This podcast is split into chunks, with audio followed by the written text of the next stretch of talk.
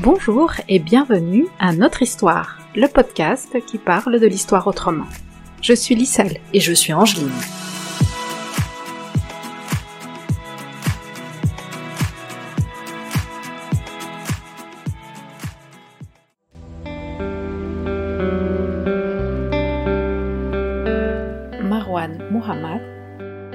L'islamophobie française.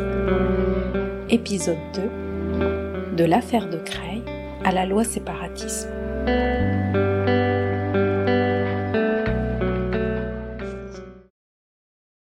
Très compliqué d'objectiver l'impact psychologique du matraquage islamophobe dans un certain nombre de médias pendant des années et des années. Fatima E, maman voilée prise à partie par le député du Rassemblement national Julien Audoul en octobre 2019.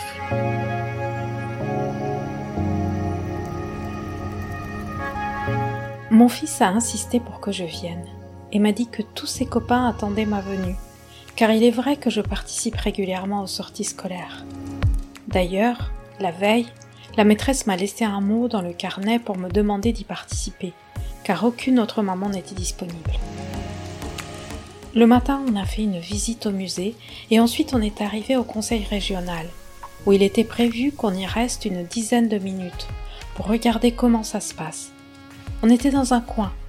Je pensais même que personne ne pouvait nous voir. Et là, j'entends quelqu'un dire au nom de la laïcité. Puis j'entends des personnes qui commencent à crier, s'énerver. Franchement, j'étais là sans être là. La seule chose que j'ai vue, c'était la détresse des enfants. Ils étaient vraiment choqués et traumatisés. Et on le voit bien dans la vidéo. Ils n'arrêtent pas de bouger et de se retourner vers moi. Ils me disaient Mais c'est contre toi. C'est à toi qu'ils disent d'enlever ton voile.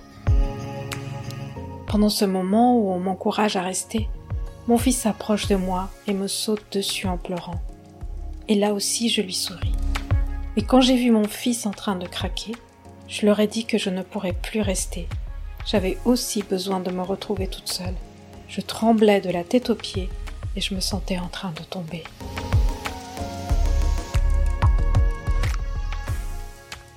Bienvenue à ce nouvel épisode de notre histoire. Vous allez entendre la deuxième partie de notre entretien avec Marwan Mohammad, ancien porte-parole et directeur du collectif contre l'islamophobie en France. Collectif qui a été dissous par le gouvernement.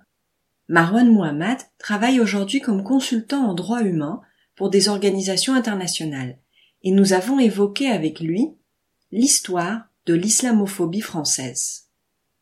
Pour Marwan Mohammad, elle s'est construite essentiellement en trois étapes. À partir des croisades, pendant la colonisation, et enfin, des années 1980 à aujourd'hui.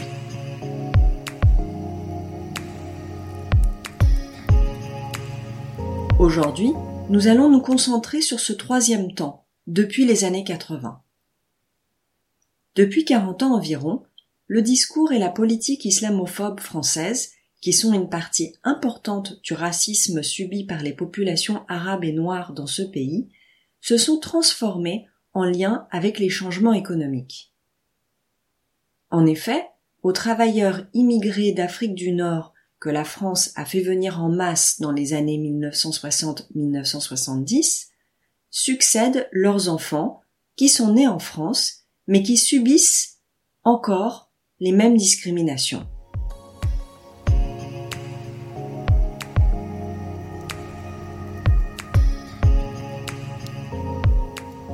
mais il y a une réactivation de cette euh, de cette euh, de cette discussion à partir de la fin des années 80 quand on a les premiers débats autour du foulard. En juin 1989, les médias français commencent à parler de filles qui portent ouvrez les guillemets le tchador à l'école fermez les guillemets. Le 18 septembre 1989, Fatima, qui a 13 ans, et Leïla, qui a 14 ans, Ashboun, ainsi que Samira Saïdani, sont exclus du collège Gabriel Avez de Creil dans l'Oise, près de Paris. Le principal, Ernest Chénière, écrit aux parents que le voile est une marque religieuse incompatible avec le bon fonctionnement de son établissement. Finalement, ces collégiennes retourneront dans l'établissement le lundi 9 octobre 1989 à la suite d'un accord entre les parents et le collège. Elles devront retirer leur foulard à l'entrée des cours et ne le remettre qu'à la sortie. L'objet du délit, le foulard, plus précisément le zif marocain que portent Fatima et Leila selon leurs convictions musulmanes. Je crains en Dieu. Je crains de, personne, sauf le Dieu. Je porterai toujours mon foulard jusqu'à ma mort. Fatima et Leila ont 14 et 13 ans. Elles étudient le Coran chez elles, au tableau noir, depuis l'âge de 3 ans. Elles font leurs 5 prières par jour, mais leur but dans la vie, c'est aussi de réussir à l'école. Euh, moi, je veux continuer mes études, je veux travailler. Fatima et Leila ne sont pas exclues du collège Georges Avez, mais l'accès leur en est refusé tant qu'elles porteront le foulard pendant les cours. Le collège, placé en zone d'éducation prioritaire, compte 850 élèves de 25 nationalités différentes, dont 500 musulmans. Encore ce foulard, je me demande moi s'il gêne quelqu'un. Est-ce que ce foulard est quelqu'un? Un père qui lui aussi parle de tolérance et nie faire pression sur ses filles. Moi, si vous voulez, c'est pas mon problème. Si mes filles, ils veulent venir aujourd'hui sans le foulard, moi, je, je, n'ai aucun mot à dire. Vous ne les forcez pas à porter le foulard Absolument pas.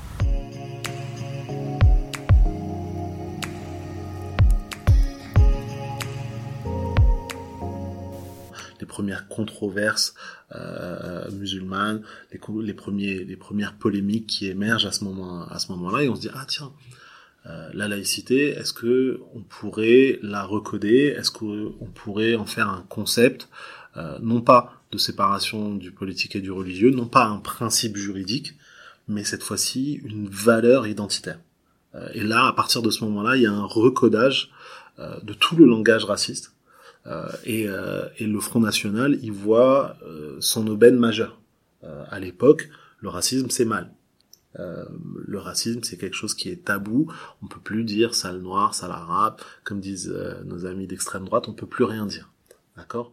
Et euh, le Front National cherche un moyen de recoder son idéologie.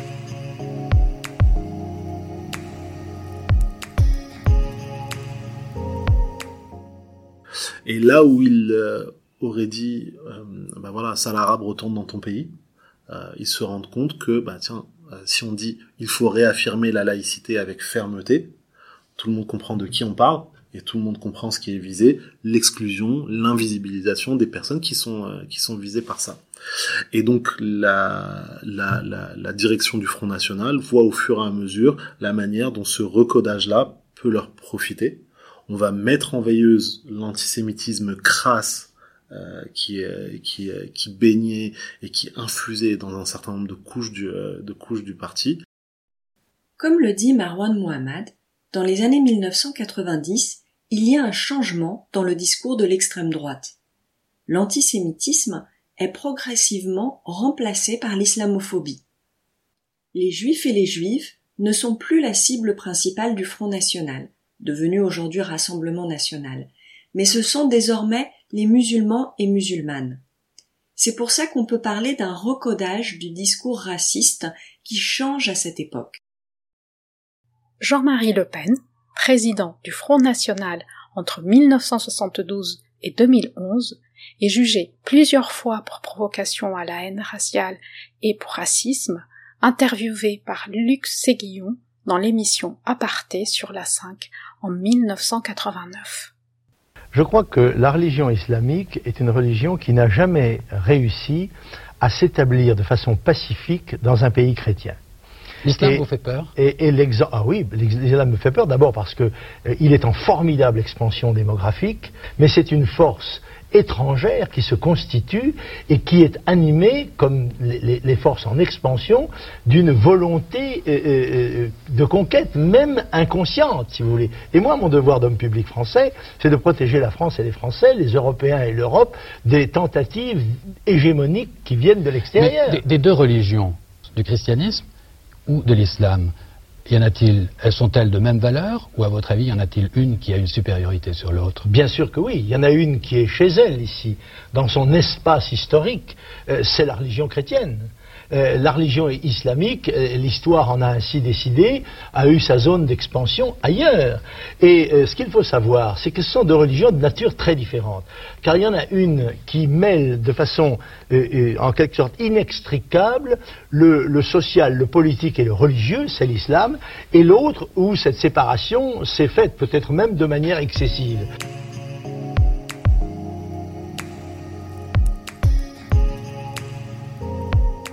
L'intérêt politique supérieur du Front National, c'est de se dédiaboliser. Et ils sont convaincus, convaincus, dès le, début et dès, euh, euh, et dès leur émergence euh, politique dans les années, dans les années 80-90, ils sont convaincus que ce processus de dédiabolisation va les rendre éligibles et va leur donner un pouvoir politique sans précédent. Et ils ont raison de ce point de vue-là. Et cet intérêt supérieur, coïncide avec d'autres intérêts politiques. Euh, et coïncide par exemple avec l'intérêt du Parti socialiste euh, d'avoir un Front national fort afin euh, de, de, de, de, prendre en étau la droite traditionnelle telle qu'on la connaît en France. Et donc il y a ce va-et-vient entre le Parti socialiste et l'extrême droite qui ont un intérêt convergent, même s'ils ont des discours idéologiques divergents.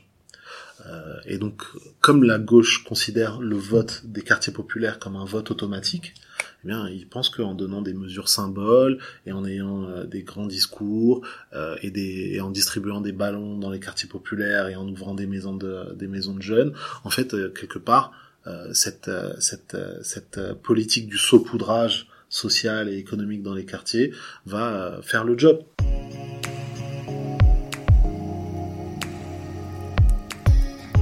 Le discours va être dans sa forme la plus pure à l'extrême droite, et il va être recodé euh, par une partie de la gauche. Les uns vont parler d'identité et d'appartenance française et patriotique, les autres vont parler d'appartenance à la République.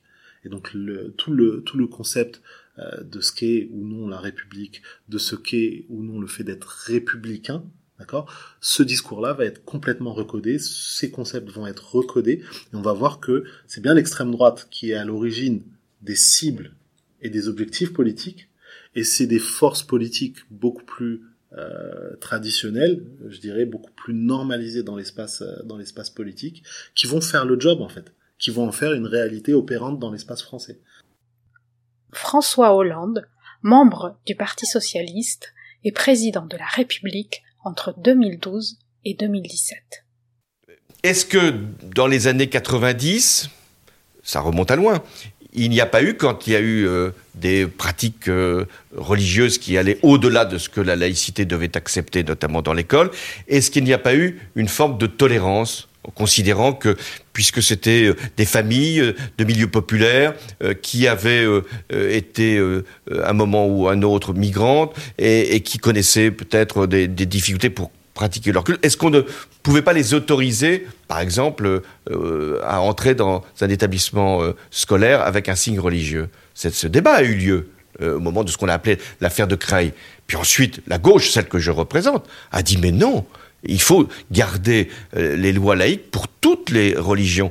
Nous l'avons fait pour la religion catholique. Dans le début du XXe siècle, ça a été une bataille très dure. Eh bien, nous devons le faire aussi pour euh, le culte musulman. Et c'est là qu'une partie de la gauche, et je vais la nommer, a euh, eu euh, à ce moment-là une, forme de, de, dérive en, en, considérant que la laïcité n'avait plus cours pour une religion et qu'elle devait s'appliquer pour d'autres. Eh bien non.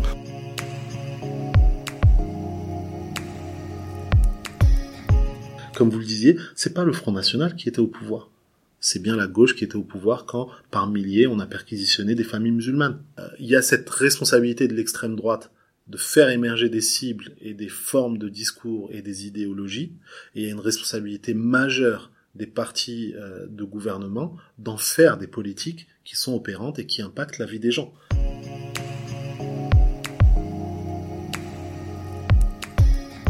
Et puis on va mettre en majeur euh, ce discours d'investissement des valeurs républicaines, de l'identité française et euh, de mise en cause du péril islamiste.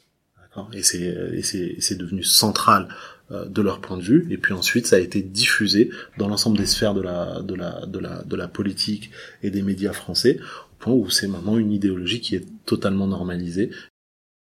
Jean-Pierre Chevènement, ministre de l'Intérieur entre 1997 et 2000, au micro d'Europe 1 en septembre 2020. La laïcité, c'est le combat contre l'ignorance. C'était euh, le combat pour les Lumières. Et je pense que ce combat est toujours actuel. Mais vous diriez qu'il y a un péril islamiste en France aujourd'hui? Ah Bah écoutez, je crois qu'il est difficile de le contester. Hein. C'est évident, hein, non seulement à travers les attentats que nous avons déjà subis, mais à travers, euh, je dirais, les modes de vie euh, que certains veulent nous, nous imposer.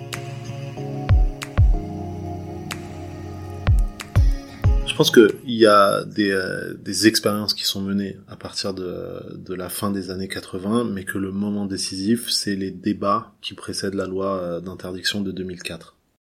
Les affaires dites du voile islamique, comme celle de Creil, témoignent de la résistance des musulmans et surtout des musulmanes face à un État qui veut leur dire comment elles doivent pratiquer leur religion et leur foi.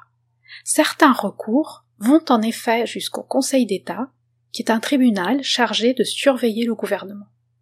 Pour mettre fin à ces recours, le président Jacques Chirac opte pour élaborer une loi. Une commission est alors créée en 2003. C'est la commission Stasi. Dans la tête d'un enseignant ou dans la tête d'un éducateur, dans la tête de quelqu'un qui est auprès des, des enfants, se dire qu'on va exclure un enfant, et lui expliquer que c'est pour son bien, cette idée, elle est antinomique.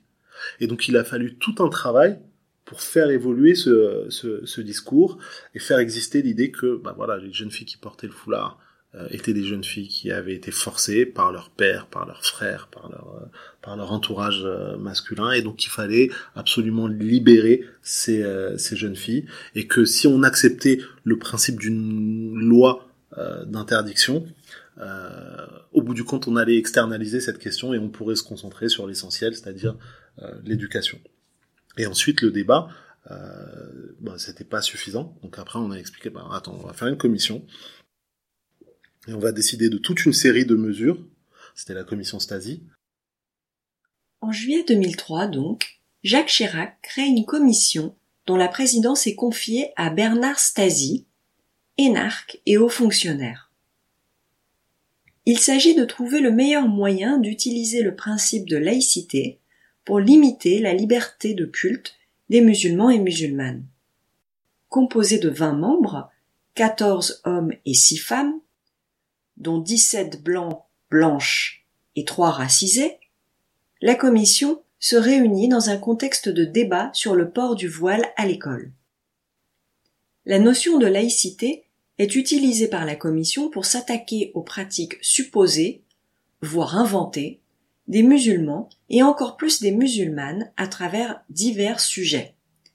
Port du voile à l'école, absence pour motifs religieux, absence à la cantine, refus par les hommes de voir leurs épouses soignées par des médecins hommes, pratique de l'islam dans les prisons, récusation d'un magistrat en raison de sa confession religieuse, ou encore fonctionnaire qui porte le voile comme on l'entend dans cet audio. Une loi pour euh, préciser ce qui est autorisé ou interdit à l'école publique concernant euh, le port des signes religieux. Euh, c'est la semaine prochaine, le 17 décembre, que Jacques Chirac apportera ses réponses sur la base du rapport qui lui a été remis ce matin par la commission Stasi. La commission qui a multiplié les auditions depuis septembre préconise, je vous le disais, une loi de laïcité. Voici ses conclusions avec Rosine Fèvre. L'avenir de la laïcité en France est désormais entre les mains de Jacques Chirac. Ce matin, Bernard Stasi, médiateur de la commission laïcité, a remis son rapport au chef de l'État. Pendant cinq mois, 20 sages ont travaillé et auditionné près de 70 personnes, politiques, enseignants, chefs d'établissement, acteurs sociaux, policiers intellectuels.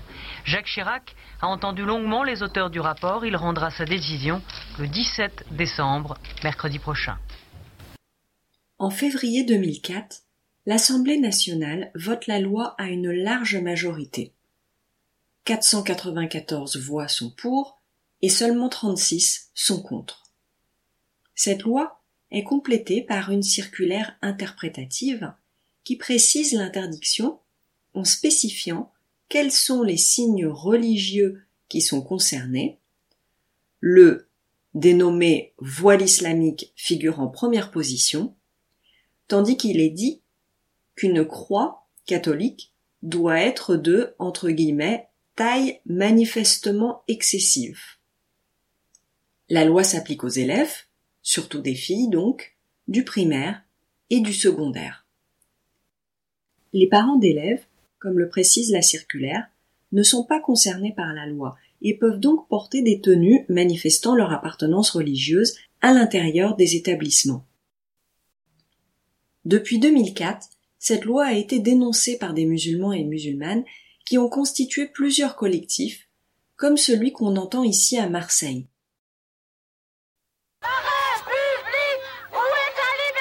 Des marianes improvisées avec la cocarde sur le voile islamique, un symbole fort, un brin provocateur en tout début de cortège sur le vieux port de Marseille.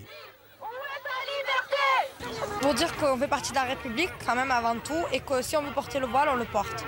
Donc voilà. Vous le portez euh, parce que vous le voulez Oui, oui, si on le porte, c'est un choix qu'on a fait, c'est pas une obligation. Ils étaient près de 2000 à manifester contre le projet de loi sur le voile à l'école. Un défilé dans le calme, sous le regard discret d'un important service d'ordre et d'une centaine de policiers. L'étiquette d'un islam radical est réfutée par les organisateurs.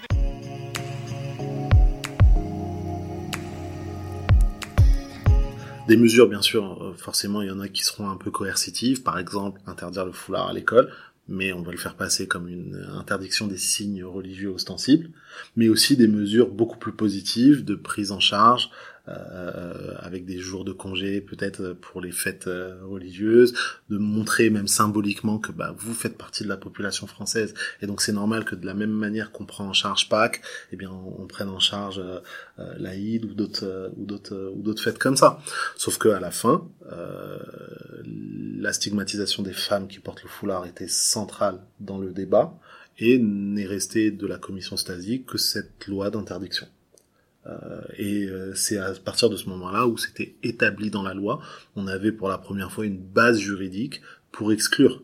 Et le sujet, c'était bien sûr l'exclusion des jeunes filles euh, au sein des écoles, des écoles publiques, mais et ça a été la pratique de toutes les associations de défense des droits humains, que ce soit la LDH, le CCIF ou bien le MRAP ou encore la, la CNCDH ou le défenseur des droits, l'essentiel du contentieux juridique qu'ils ont eu à gérer lorsqu'il fallait avancer sur des dossiers euh, foulard, interdiction, exclusion, c'était des applications abusives de la loi de 2004 en dehors de son champ d'application.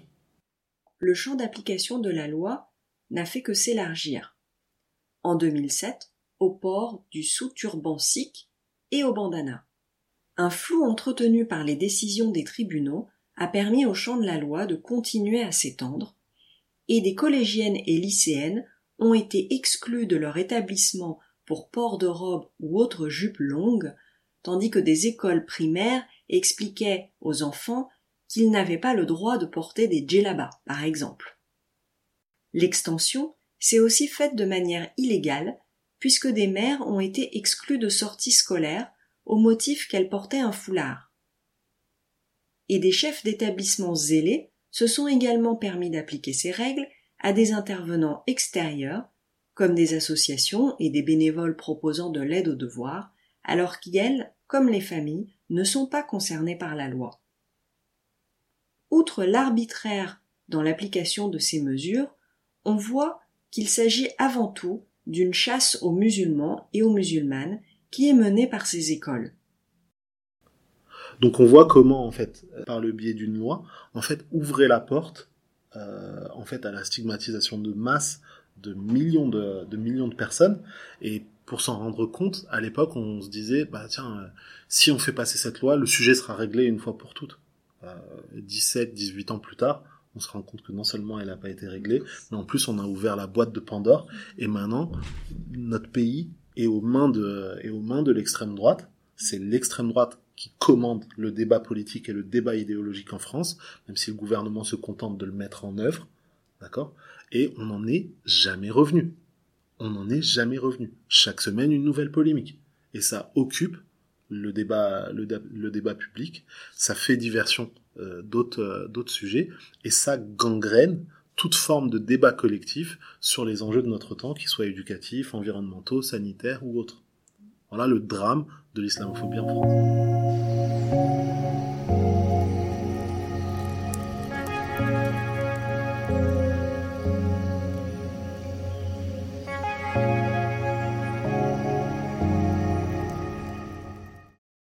au niveau de, l'État, des formes institutionnelles de cette, euh, de cette euh, mise sous, euh, mise sous contrôle. Et là, ça va passer, comme vous le disiez à juste titre, par deux, par deux dispositifs.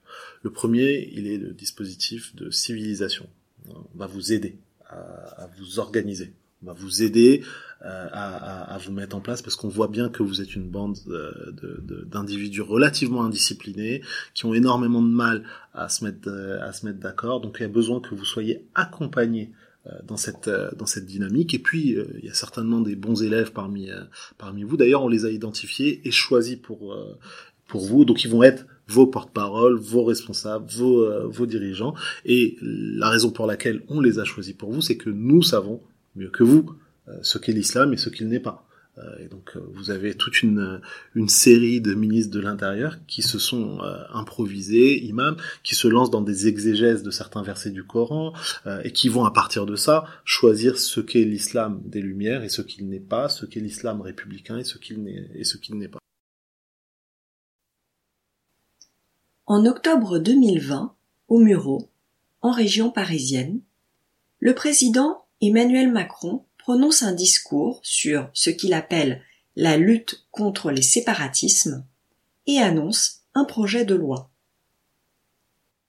Nous allons écouter un extrait du discours des Mureaux. Les CRCM dont Macron parle sont les conseils régionaux du culte musulman qui dépendent du Conseil français du culte musulman, créé en 2003 et placé sous la direction du ministère de l'Intérieur. Macron s'inscrit donc dans une longue pratique d'ingérence dans les affaires religieuses musulmanes qui a commencé pendant la colonisation française comme une pratique de contrôle des populations africaines envahies, comme nous l'avons vu dans la première partie de cet entretien. En France, cette fois, les CRCM visent à contrôler les descendants et descendantes de ces populations aujourd'hui. Et le gouvernement affiche carrément son projet de développer un, entre guillemets, islam des Lumières.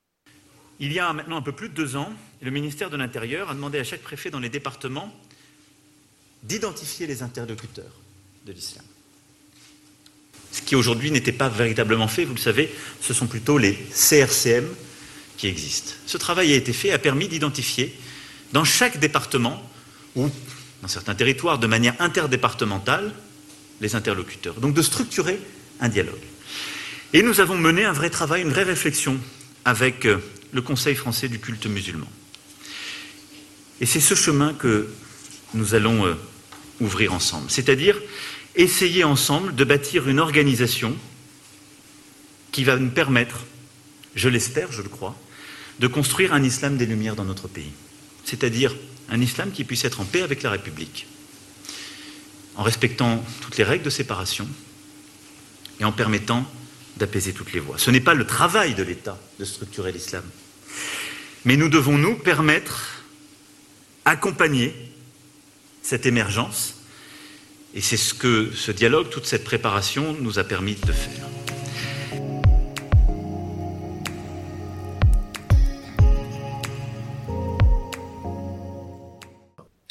Et puis la deuxième euh, option, euh, c'est celle qui vise la plupart des musulmans, c'est le processus de criminalisation.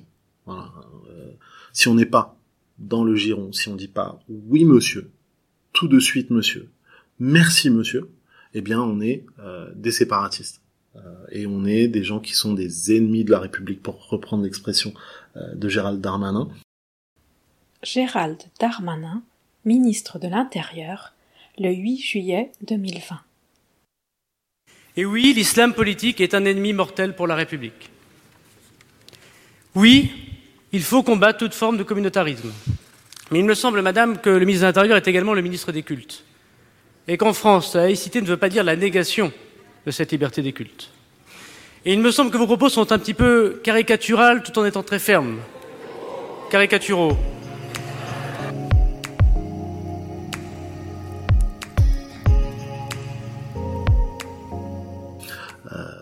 Et euh, à partir de ce moment-là, on va avoir tout un dispositif de mesures de coercition. Et si ça, ne fonctionne pas, de criminalisation.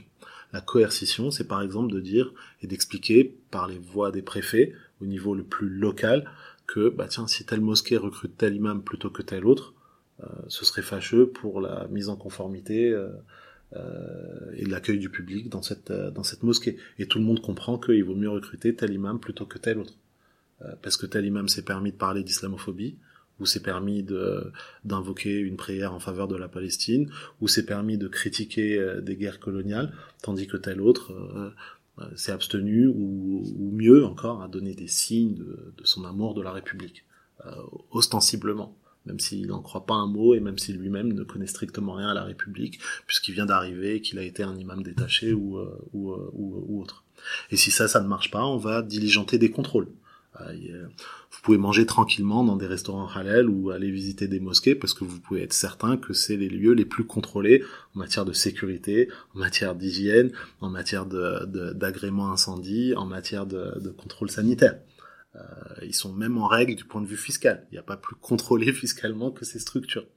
Donc on va diligenter des contrôles jusqu'à ce que les responsables des associations comprennent que ils doivent rentrer dans le giron de la ligne politique qui a été fixée du niveau national au niveau local. Et si ça ne fonctionne pas, cette deuxième étape, ben, on va avoir des perquisitions. À la suite des attentats de 2015, l'État français déploie une grande répression vis-à-vis des musulmans et des musulmanes. Entre novembre 2015 et février 2016, ce sont 3242 perquisitions qui ont été menées. Mais seules quatre d'entre elles ont pu déboucher sur des enquêtes préliminaires pour de possibles infractions qualifiées de liées au terrorisme. D'un autre côté, un rapport d'Amnesty International souligne que ces mesures disproportionnées ont eu un effet traumatisant sur ces milliers de personnes, dont de nombreux enfants, comme on l'entend dans cet audio. Donc hier, dans les coups de 20h30, nous avons les forces de l'ordre qui ont fait interruption justement au restaurant. Ils sont rentrés, ils étaient euh, entre 35 et 40, avec, euh, avec des casques, des gilets pare-balles, euh, des fusils à pompe à la main, avec des boucliers anti-émeute, etc. Donc ils ont pris place dans le restaurant. Ils ont demandé à tout le monde de s'asseoir, de rester assis et de ne pas bouger les mains sur les tables, en évidence. Ils ont sorti les cuisiniers de la cuisine aussi, ils les ont installés sur une table. Ensuite, ils ont fait, euh, ils ont, fait une fouille, ils ont fouillé dans le restaurant. Ils ont cassé les portes euh, qui étaient en bas. Je leur ai proposé de leur donner les clés, mais ils n'ont pas accepté, ils ne m'ont même pas répondu. Ils ont cassé les portes.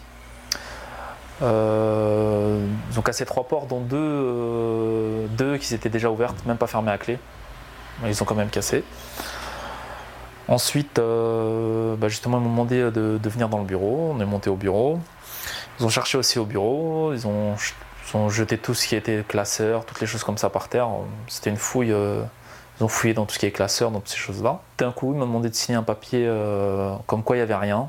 Comme quoi il m'a dit exactement je ne vous mets pas en garde à vue. Euh, on vous, vous irez pas en garde à vue, monsieur, parce qu'on n'a rien trouvé. Ils m'ont dit que c'était sous ordre du préfet et c'était par rapport à l'état d'urgence. C'est les seules, les seules euh, informations qu'ils m'ont donné, rien de plus. Franchement, choqué, honnêtement. Les, équipes euh, comme moi, il y a même, euh, même un, serveur, voilà, il était vraiment, vraiment limite en train de trembler. Je ne sais même pas s'il va continuer d'ailleurs. Demain, ça peut nous causer des dégâts, ça peut, il va y avoir des amalgames de faits.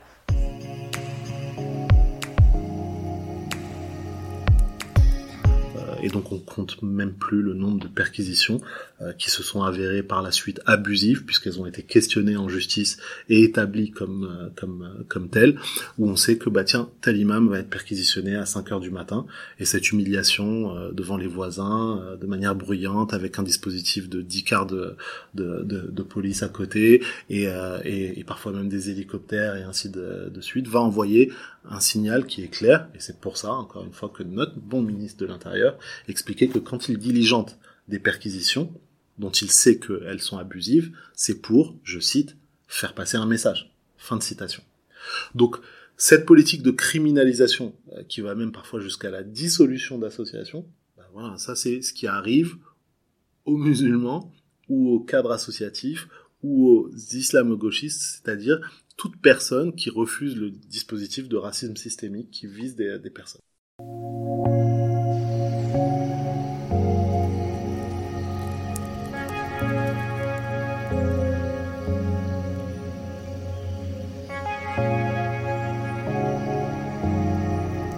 ne pense pas spontanément que certaines des actrices majeures de la lutte contre l'islamophobie à travers une, mobilisation très concrète, ce sont des mamans de Creil qui ont rendu possible la production de cette jurisprudence à un moment donné et que c'est pas le mérite du CCIF, c'est pas le mérite des avocats, c'est d'abord le mérite de ces mamans-là.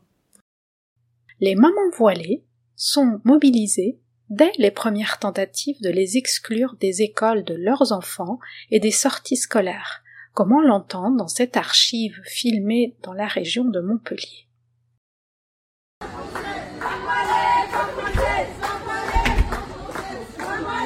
On va nous imposer euh, d'enlever notre foulard pour faire une sortie scolaire, ce qui est impossible pour nous, femmes voilées. Donc du coup, euh, des sorties scolaires dans des quartiers comme la Paillade, Petit Bar ou Seine-Neuve encore, euh, les sorties scolaires vont être annulées. Qui va être pénalisé, ce sera les enfants. Le voile, c'est ça, c'est ce que je porte sur la tête. C'est pour cacher mes cheveux, c'est dans ma religion. C'est comme ça. on est nullement imposé par nos maris ou par la société ou autre. C'est un choix personnel qui incombe à beaucoup de personnes. Donc euh, voilà, le foulard euh, n'empêche pas ma personnalité, mon foulard ne m'empêche pas de dire ce que je veux. D'ailleurs, euh, regardez, voilà. Donc, hop, ou derrière. Voilà. Pas voilé, pas français, pas voilé, pas français, pas voilé, pas français, pas voilé, pas français.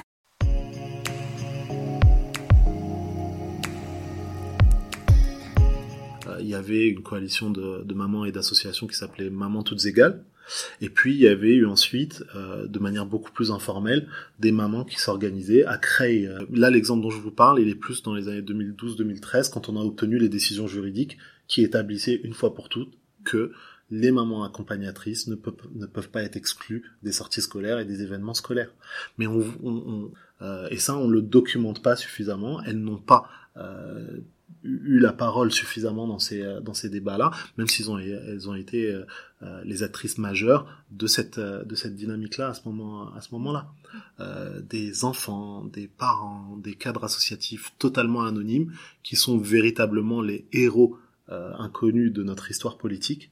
Et, c'est pour ça que je disais voilà, on a une responsabilité collective dans le fait d'éduquer, de s'éduquer nous-mêmes, d'éduquer nos jeunes, de transmettre euh, et de comprendre que bah voilà, aujourd'hui nos enfants, pour ceux d'entre nous qui en ont la possibilité, peuvent accéder à des hautes études, peuvent accéder à des postes à responsabilité importante.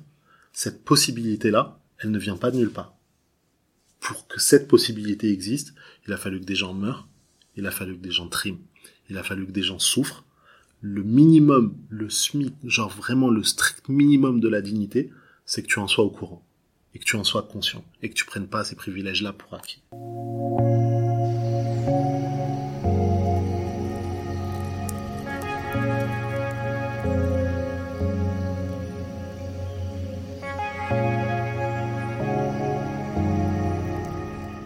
Donc le CCIF se crée, ça s'est créé en 2003-2004 et moi je venais de terminer mes études et j'étais au courant qu'il y avait un, un, un, groupement de personnes qui voulaient ben, monter une assos parce qu'il y avait des, des, cas de discrimination euh, et ces discriminations elles n'étaient pas suffisamment et pas correctement prises en charge à, l'époque. Il y avait plusieurs assos antiracistes qui refusaient tout simplement de, de, prendre en charge les victimes d'islamophobie. Euh, et parce qu'elle disait voilà, le, le, nous on intervient euh, si vous êtes traité de sale arabe ou de sale noir, pas de sale musulman, pas si vous êtes exclu sur votre religion, alors que ça fait partie et ça faisait partie des critères protégés. Donc le CCIF se crée sur cette euh, cette base là à, l'époque et il entame dès le début une action d'assistance aux victimes de discrimination et de violence. Et c'est ça euh, qui a fait le succès de l'association, c'est ça qui a fait le cœur opérationnel de l'association. Plus il y avait de dossiers à prendre en charge, plus il fallait développer l'équipe, plus il fallait recruter de juristes et, euh, de personnes pour assister les, euh, les, victimes, plus il fallait mener de médiation, et parfois même des, des, procès, plus il fallait travailler avec les institutions pour prévenir ces cas de, discrimination. Et c'est seulement en 2010-2011 que je me suis impliqué au CCIF en bénévole à l'époque pour améliorer les stats et puis pour euh, pour donner un peu plus de visibilité à, à, à l'association. Mais 99% du travail était euh, était déjà fait. Et c'est ça qui a construit euh, la légitimité de cette association et qui en a fait la sauce la plus légitime la plus populaire auprès des musulmans eux-mêmes.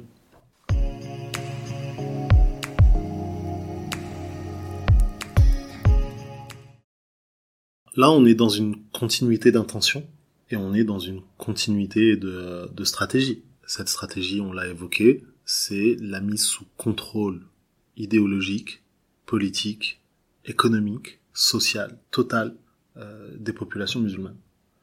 Euh, pour une raison simple, euh, l'intégration à la française, même si je, je, je, je j'ai pas de sympathie particulière pour euh, pour cette euh, pour cette expression. Euh, le processus de participation de populations racisées à la société dans son ensemble, ce processus il a énormément de soubresauts, mais il fonctionne. Et donc on voit dans tous les corps de métier euh, dans tous les environnements, des gens qui émergent, qui sont issus des quartiers populaires, qui sont d'origines différentes, de religions différentes, et qui viennent maintenant non pas uniquement postuler pour des euh, pour des jobs d'ouvriers ou de femmes de ménage, mais pour des jobs de médecins, pour des jobs d'ingénieurs, d'architectes, bref, des positions symboliques de pouvoir, de contrôle et d'influence. Et ils le font malgré les obstacles, malgré les difficultés, malgré les discriminations. Les gens qui en arrivent à ce stade d'employabilité dans des postes à très forte responsabilité, c'est pas des gens euh, qui disent merci à la République, c'est des gens qui sont conscients d'être des survivants euh, de ces processus-là, qui ont tous dû travailler beaucoup plus que la moyenne, euh, sacrifier beaucoup plus que la moyenne pour arriver à ces, à postes-là. Donc véritablement, il y il y a cette volonté de contrôle et de stabilisation politique économique, sociale des, euh, des, des, des, élites. Sauf que aujourd'hui, euh, dans la poursuite de cette euh, de cette de cette politique là, on arrive au bout de ce qui est faisable juridiquement. voilà, on, on a exclu euh, les femmes euh, des champs d'études, on a euh, diligenté des milliers de perquisitions, on a dissous des associations pour rien, on a fermé des, écoles, on a expulsé des imams, on n'arrive pas à en venir à, bout au bout du compte, on n'arrive pas à, à réduire au plus basique état de docilité des citoyens de confession musulmane, il nous faut des lois supplémentaires, il nous faut des moyens de contrôle supplémentaires on a besoin de ces outils, euh, de ces outils-là pour que ce qui était une forme d'oppression juridiquement identifiée comme telle par tous les organes de défense des droits humains à travers le monde devienne en vérité une exception juridique française normalisée, acceptable, au moins qu'on sauvegarde les, euh, apparences. Donc le projet de loi euh, contre les séparatismes, contre les musulmans en vérité, il répond à ce double objectif, un objectif politique euh, attirer les voix du Front National. Le gouvernement est transparent là-dessus. On veut que les électeurs du Front National votent pour nous. La ligne politique est claire. Et euh, un objectif tactique, stratégique, euh, d'accomplissement de, de, de, des objectifs politiques précités.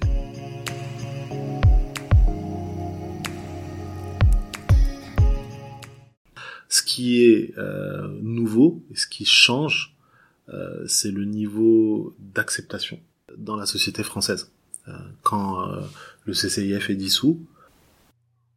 En octobre 2020, le ministre de l'Intérieur, Gérald Darmanin, faisant lui-même l'objet d'une procédure judiciaire pour viol, s'en prend ouvertement au CCIF, qu'il qualifie, je cite, d'ennemi de la République, et qu'il accuse d'être manifestement impliqué, dit-il, dans le meurtre du professeur Samuel Paty, assassiné par un jeune russe en octobre 2020. Le CCIF confirme avoir été saisi par un père de famille en garde à vue après cet assassinat, mais indique qu'au moment de l'attentat, aucune action n'avait été entamée par son équipe, qui en était encore à l'étape des vérifications d'informations. Le CCIF est tout de même dissous en novembre 2020. Des ONG comme Human Rights Watch dénoncent cette dissolution qu'elles considèrent injustifiée car elle porte atteinte à la liberté d'association. Euh, ben voilà, les musulmans sont très conscients euh, du fait que c'est un acte politique majeur, un acte de destruction majeur, parce que ça envoie un message clair. Euh, t'as pas le droit de te défendre juridiquement, t'as pas le droit de t'organiser, t'as pas le droit de demander les mêmes droits que les autres. Et l'association qui disait que justement euh, la loi en France est du côté des, euh, des, victimes de discrimination, cette association-là, qui est citée partout dans le monde comme un exemple euh, dans la prise en charge des victimes, qui est régulièrement auditionnée par tous les organes de défense des droits humains, qui a été primée à plusieurs reprises et citée dans tous les travaux universitaires comme une référence dans ce qu'elle fait, cette association, on la prend et on la dissout politiquement, et on la fait dissoudre par des gens qui par ailleurs sont inquiétés juridiquement. Euh, sur des accusations de viol, sur des accusations de violation de droits humains, et ainsi de, et ainsi de suite. Et ça, ça envoie un message dévastateur aux musulmans de dire, bah voilà, euh, vous pouvez raconter ce que vous voulez, vous n'êtes pas des citoyens comme les autres et on vous traitera comme tel.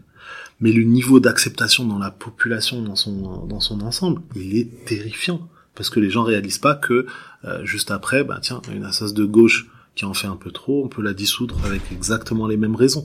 Et ça a pas loupé. Sitôt terminé la dissolution du CCIF, c'est au monde universitaire qu'on s'attaque avec tous les débats toxiques sur euh, l'islamo-gauchisme. Le 22 octobre 2020, après l'assassinat du professeur Samuel Paty, le ministre de l'Éducation nationale, Jean-Michel Blanquer, fustige l'islamo-gauchisme qui aurait, selon lui, gangréné l'université sans définir pour autant le terme. On comprend, malgré tout, que c'est un mot pour désigner les universitaires qui critiquent la politique islamophobe de l'État français et qui sont de ce fait accusés par le ministre d'être les complices des islamistes. Notre société a été beaucoup trop perméable à des courants de pensée, à des euh, à Qui, par exemple, des milieux intellectuels, des milieux universitaires, citons-les. Oui, bien sûr, on peut les citer. Ce qu'on appelle communément euh, l'islamo-gauchisme fait des ravages. Il fait des ravages euh, à l'université, il fait des ravages quand une organisation comme l'UNEF cède à, à ce, à ce type de choses. Il fait des ravages quand dans les rangs de la France insoumise, vous avez des gens qui sont tout simplement de ce courant-là et s'affichent comme tels et donc euh, tout simplement euh, favorise une idéologie qui ensuite, de loin en loin, euh, mène évidemment au pire.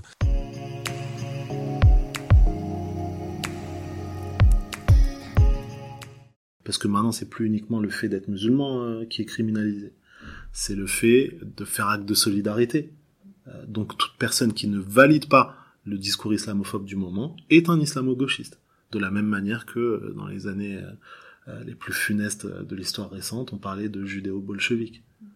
Euh, donc ça, c'est c'est relativement euh, nouveau et le, le, la validation de la part de, de, de certains cadres, y, y, compris musulmans, de cette, de cette oppression-là, elle est relativement terrifiante. Parce que les institutions validées par l'État pour représenter les musulmans, ils ont dit oui monsieur.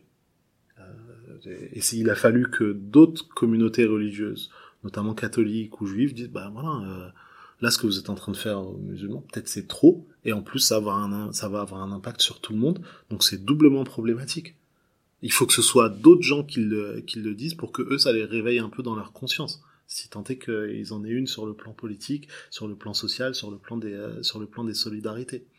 Donc ça c'est relativement, euh, c'est relativement terrifiant pour le dire euh, pour le dire simplement parce que ça indique un état de délitement euh, du débat euh, démocratique dans son ensemble, de la notion même d'état de droit, de la notion même de récit, commun entre les citoyens, parce que si on n'est pas capable de, de faire acte de solidarité quand 5 millions de nos concitoyens sont stigmatisés, opprimés, bah, le jour où on va faire sauter des libertés fondamentales pour tous, il n'y a pas grand monde qui pourra résister.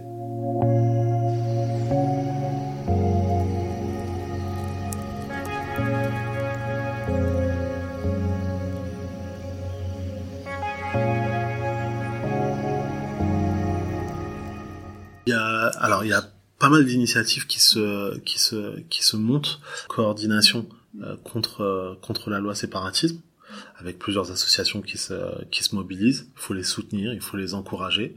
Euh, il y a des mosquées, des associations au niveau local euh, qui essaient de, de, s'organiser et de, et, de, et de résister. Donc au plus près de chez vous, vous pouvez vous renseigner et vous rendre compte que bah tiens, telle assoce elle essaie de faire euh, telle action et elle a besoin de, soutien. Il y a un certain nombre d'élus aussi euh, qui lèvent la voix, qui prennent la parole et on est suffisamment et nécessairement critique sur ceux qui se taisent habituellement euh, pour le dire aussi quand il y a des élus qui prennent euh, qui prennent la qui prennent la parole donc ça c'est important il y a un gros gros travail de sensibilisation à faire auprès de nos collègues auprès de nos voisins auprès de nos amis qui ne réalisent pas euh, l'importance, la gravité de ce qui est en train de se, de se, de se jouer. Et puis après, il y a des initiatives euh, qui s'insèrent plus sur le, sur le long terme, comme par exemple la plateforme Les Musulmans, qui aident les associations, qui aident les mosquées à se mettre en conformité euh, du point de vue de, des réglementations pour pas euh, être inquiété de ce point de vue-là et être les plus autonomes, les plus solides possibles, tout en prenant en charge pour les musulmans du quotidien les projets dont ils ont besoin. Donc par exemple pendant la crise euh, sanitaire, ils ont mis en place toute une toute une assistance sur les rites funéraires pour prendre en charge les familles qui étaient laissées à elles-mêmes pouvaient même pas accomplir les rites funéraires et ils avaient pas de ils avaient pas de ligne d'appel, pas de ligne d'assistance pour les pour les pour les aider.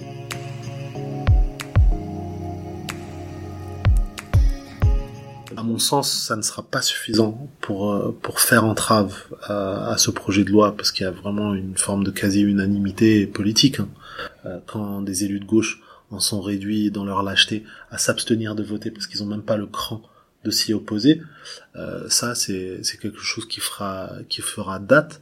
Mais euh, pour finir sur une sur une note de, de conscience et, d'espoir, euh, ces formes d'oppression, elles ont strictement rien de nouveau, et de la même manière que les générations qui précèdent ont su s'en libérer, nous aussi on saura s'en libérer.